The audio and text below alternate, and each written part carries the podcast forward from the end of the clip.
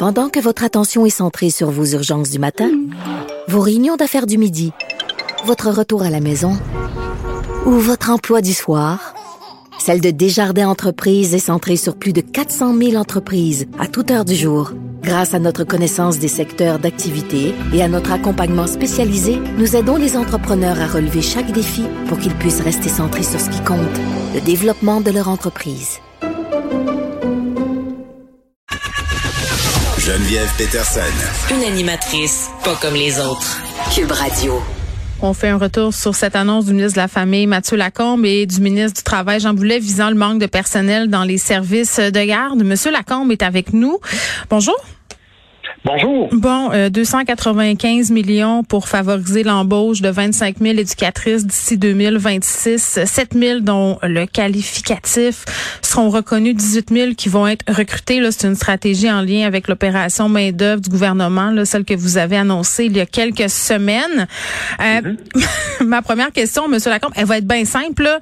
Euh, on va les recruter où, ces 18 000 éducatrices-là? Ben, ben, on va les recruter euh, en misant davantage sur euh, sur l'attractivité de nos programmes. Les jeunes, faut les convaincre, c'est sûr, de venir euh, s'inscrire en éducation à l'enfance, au DEC notamment. Euh, puis on est en compétition, c'est sûr, dans un contexte de pénurie avec beaucoup d'autres emplois. Oui. Mais comme gouvernement, on a aussi décidé d'en privilégier, d'en prioriser certains. Puis euh, l'éducation à l'enfance, euh, ça en fait partie. Donc on on n'a pas le choix, il faut réussir. Ben oui, puis je vous entends bien, puis à chaque fois que je vous parle, euh, tu sais, je vous sens sincère là, dans votre désir de régler cette problématique-là. Mais mettons que je suis une jeune femme ou un jeune homme qui s'en va faire sa formation collégiale, et j'écoute un peu qu'est-ce qui se dit partout sur ce métier-là, euh, les problèmes, euh, ce qui se passe dans les garderies en ce moment avec la COVID. Euh, c'est pas tellement tentant. Tu sais, concrètement là, moi, je, je veux juste que vous m'expliquiez comment on les attire concrètement, ces gens-là? Parce que c'est bien beau de dire on va revaloriser tout ça, mais, mais ça prend des actions concrètes. Vous en avez annoncé Oui. quelques-unes là ce matin, que, des méthodes. Oui, ben, ben vous avez raison. La COVID, c'est un, c'est un défi euh, qu'on a parce que c'est sûr que travailler dans un service de garde éducatif comme un CPE ou une Mm. garderie euh, en temps de COVID, c'est, c'est disons, c'est moins intéressant qu'en temps normal. Mm. Mais en même temps, tous les autres métiers avec qui on est en compétition ont aussi cet enjeu-là. Travailler dans un resto, dans un, c'est, c'est pas nécessairement plus intéressant. Travailler dans un cabinet de dentiste non plus en ce moment. Donc, on, on a dans, chacun dans nos secteurs, là, on a tous nos défis. Mais ensuite, il faut s'assurer de, de, de, de bien les payer ces gens-là, ces femmes-là, pour la plupart. Donc, ça, avec la dernière négo, je pense qu'on y arrive. On a augmenté leur salaire jusqu'à 18% En milieu familial, c'est encore plus que ça. Euh, puis ensuite, ben là, un coup qu'on on les convainc que c'est Mm. intéressant, ben il faut faciliter leur arrivée sur le marché du travail. Fait euh, le programme de DEC en éducation à l'enfance, ben là, on va donner des bourses jusqu'à 9 000 pour le DEC. On va permettre à certaines de, de travailler trois jours par semaine, en fait deux jours par semaine au CPE, puis d'être payés les trois autres jours 15 de l'heure pour aller au cégep chercher leur formation. Donc, euh, c'est pas euh, les métiers qui offrent ça. Ben, Ben, nous, on ouais, OK. Ben ça, je, je trouve que ça fait du sens, là, honnêtement. Euh, Puis en même temps, ça me fait penser un peu à ce qui a été déployé concernant les préposés aux bénéficiaires, là, des incitatifs, des bourses, même Oui. des formations en accéléré. On a vu le résultat que ça a donné. Hein. Il y a des gens qui sont arrivés sur le terrain, qui ont été complètement, passez-moi l'expression, Monsieur Lacombe, dégoûtés euh, par les conditions. Il y avait aussi, et il subsiste encore, une espèce de compétition entre les gens, euh, un clivage là, peut-être entre les gens qui ont fait entre guillemets la vraie formation et celle qui est accélérée. Est-ce que vous avez appris de ça? Est-ce que vous êtes certain que ça va pas créer le même euh, effet, le même effet de, de, de comparaison? Moi, moi, je suis certain que non, Madame Peterson, Pourquoi? pour la simple et bonne raison que le réseau euh, qui, qui existe aujourd'hui Mm. euh, est un réseau où il y a déjà des gens formés qui côtoient des gens qui ne sont pas formés. Donc, dans un CPE, là, en temps de COVID, ça, ça a été abaissé, mais habituellement, dans un CPE ou une garderie, euh, il faut avoir deux membres du personnel qui ont leur formation pour un qui ne l'a pas. Donc, deux sur trois doivent avoir une formation.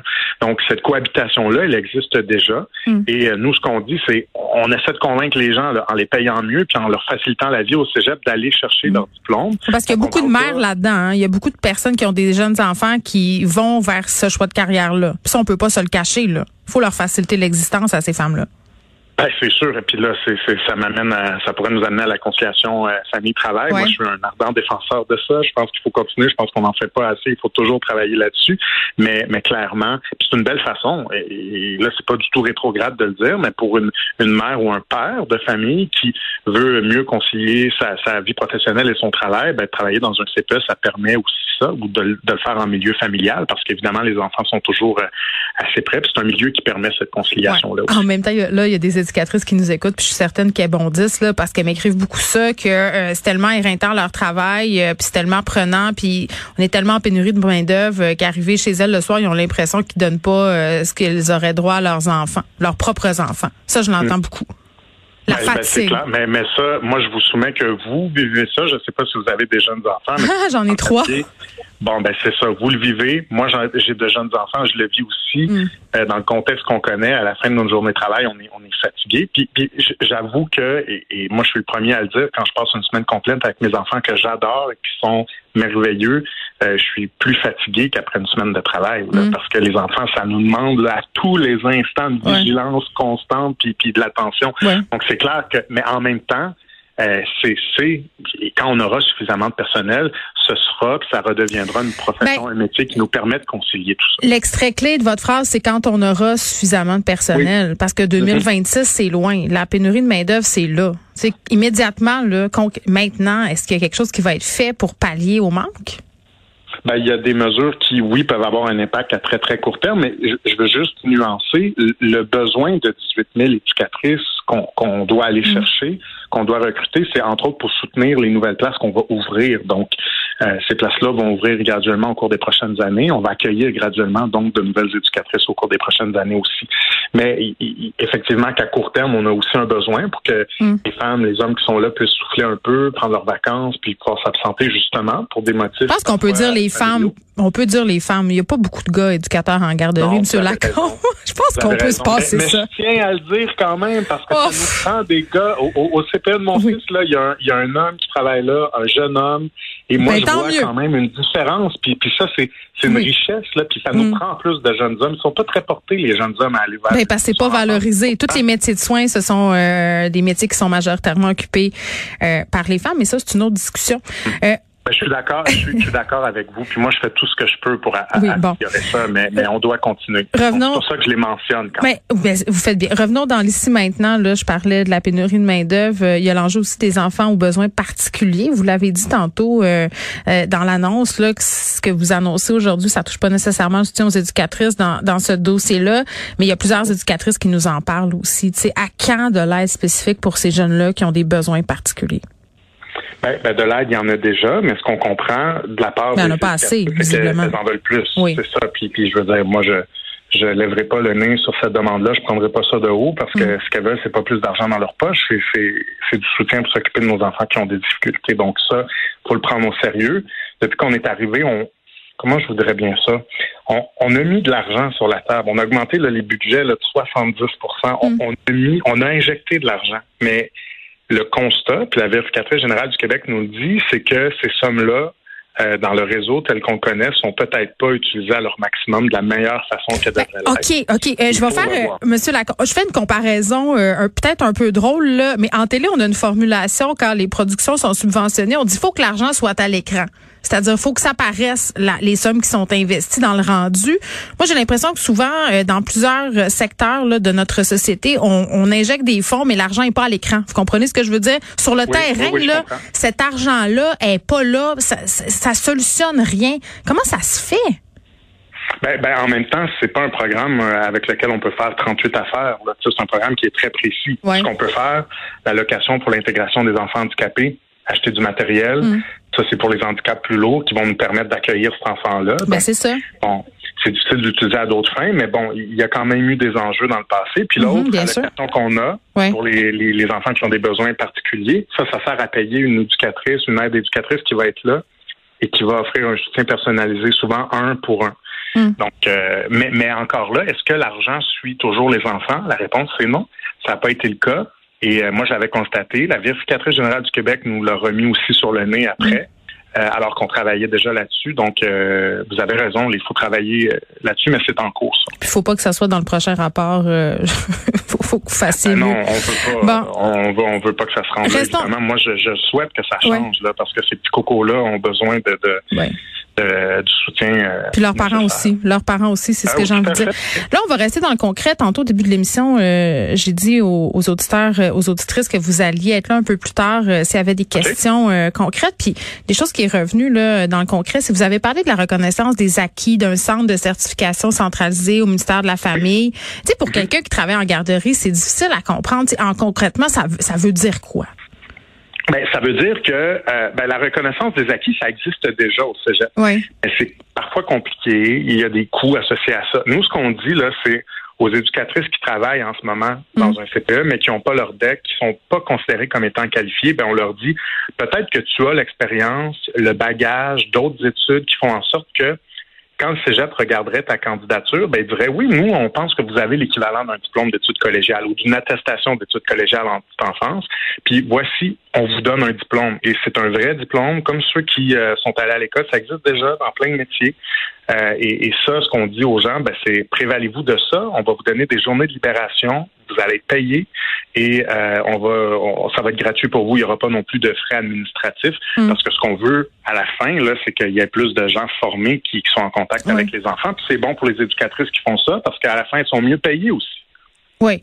Euh, si on sort de l'annonce qui a été faite à 13 heures, puis qu'on parle de la gestion de la COVID dans les établissements euh, pour les enfants, les, les gens qui travaillent en garderie, là, la- les questions, c'était pas mal plus ça que votre annonce de 13 heures. là. Les gens sont mêlés. Euh, puis pour vrai, moi j'ai des gestionnaires, des éducatrices en garderie qui m'ont écrit qui se plaignent de la façon dont l'information est partagée euh, du ministère aux gens sur le terrain. J'avais Jannick Joly la semaine passée qui est propriétaire d'une garderie privée qui disait c'est rendu qu'on on, n'est plus capable d'avoir des directives claires, on prend des initiatives entre guillemets de notre propre chef, Euh, ça les insécurise. Je, je les comprends, Euh, c'est devenu euh, ingérable, cinq jours, le deux mètres. Est-ce que vous pouvez nous, nous éclairer un peu, Monsieur Lacombe? Ben, je vous le dis très franchement, pendant le temps des fêtes, c'est clair qu'il y a eu de la confusion parce que les, les directives de la, de la santé publique ont changé à, à quelques reprises. Là. Tu sais, rapidement, il y a eu comme quelques pas de, de côté, quelques pas en arrière, quelques pas en avant. Donc, je pense que, en tout cas, c'est, c'est, je comprends. Je comprends ça, mais là, maintenant... Mais ça vous leur dites quoi? Parce qu'ils nous Ben, leur écoutent. Ben, ben, ben, je leur dis, là, les, les consignes qui, qui ont été acheminées au CPA, aux garderies, aux Mm. milieux familiaux sont les bonnes. Euh, on est en train aussi de faire des précisions parce qu'il y a des enfants. La gestion des symptômes dans les CPA de ces garderies, c'est toute une aventure, Oui. même lorsqu'on n'a pas de COVID. Oui, mais même dans les familles, c'est ça, comment on gère Oui. ça? Parce que c'est un feu roulant là, de tests positifs. À un moment donné, ça finit plus de finir. Mm. Là. Ben, les consignes, ben, je ne sais pas si vous voulez que je les décline, mais les consignes, elles sont, euh, les recommandations, elles sont claires. Les, euh, même si elles ont changé à quelques reprises, euh, là, elles sont claires. Puis, euh, puis on est en train de vérifier aussi comment on peut avoir un outil interactif en ligne, comme on Ouais. avait auparavant, là, qui soit mis à jour pour Mais c'est ça. Moi, j'aimerais ça aujourd'hui, Monsieur Lacombe, que vous vous engagiez à ce que euh, ces personnes-là qui sont en charge de services de garde aient des consignes claires et à jour. Il me semble que ça se peut, ça. Ben là, ben- mais là, oui, ça se peut, vous avez raison, mais là, elles sont claires, elles sont à jour. Comme je vous dis, ça a changé. Il y a eu une communication le 30 décembre, en plein temps des fêtes. Là, ensuite de ça, la santé publique est revenue en disant, ben, on va revenir à la façon d'avant. Donc, il y a eu du avance-recul, là, et je suis Mm. conscient que ça, ça a pu créer de la confusion. Mais là, les consignes, elles sont là. OK. Elles sont claires. Euh, les gens peuvent aller sur le site web euh, du gouvernement, peuvent aller sinon sur mes réseaux sociaux. Les infographies sont là. Euh, Il y a des outils d'aide à la décision. Qu'est-ce que je fais là? Un nez qui coule, euh, ça fait combien Coche de oui, temps? coche non, là. Est-ce que je peux y aller? Le frère a la COVID, il arrive de l'école, mais on est le mercredi, il a pas passé de test. Qu'est- Qu'est-ce qu'on fait avec tout ça? On est en train d'aider. Mais euh, on va jouer à va mise en situation. Mais je suis contente que vous la mettiez qu'il y avait de la confusion. Il y en avait un peu partout. Là, c'était difficile de s'y retrouver. Mais bon, vous en êtes conscient. euh, et là maintenant, euh, si je me fie à ce que vous me dites, ça semble clair. J'ai hâte de voir elles ce qu'elles vont me dire les éducatrices. Ben, de- sur mon bureau, c'est clair, mais tu sais, vous savez, Oui. parfois, là, Ben, c'est- le problème, c'est ça. Le problème, ça, ben oui, mais c'est le problème entre votre bureau et le terrain. C'est là le Ben, problème vous avez raison, mais mais il y a toujours un délai naturel. Tu sais, vous voyez, Oui. Quand, quand on, on en prend la décision puis on l'envoie, ben là, le temps que ça descende, que tous les directeurs, les directrices les aient, qu'ils aient Mm. donné ça à tous les employés, que tous les employeurs en aient pris connaissance, souvent, ça prend quelques jours. Puis là, quand les consignes changent, ben évidemment, vous comprenez que le bordel peut prendre rapidement. là, les consignes Ben, Trouver une meilleure façon Trouver un meilleur ascenseur. hein? Ça... Ben, en tout cas, c'est difficile parce que les, les recommandations s'adaptent à, la réalité. Puis, puis là, on fait de notre mieux, mais, mais moi, je, je, contredis pas là. Certainement que ça, ça, a eu l'air confus, mais les consignes qui sont là sont bonnes. Puis euh, moi, je pense qu'on les aura pour un moment. Là. Donc, il faut vraiment en prendre connaissance. Puis euh, c'est mélangeant, mais il faut les suivre. oui, c'est mélangeant, mais il faut les suivre. Bon, écoutez, on va essayer de se démêler là-dedans. On va souhaiter bonne chance, puis on verra comment ça se passe sur le terrain. On vous rappellera, M. Lacombe. Merci beaucoup. Toujours disponible. c'est vrai. M. Lacombe, qui est ministre de la Famille, revenait sur ces annonces qui ont été faites sur la pénurie de main-d'œuvre.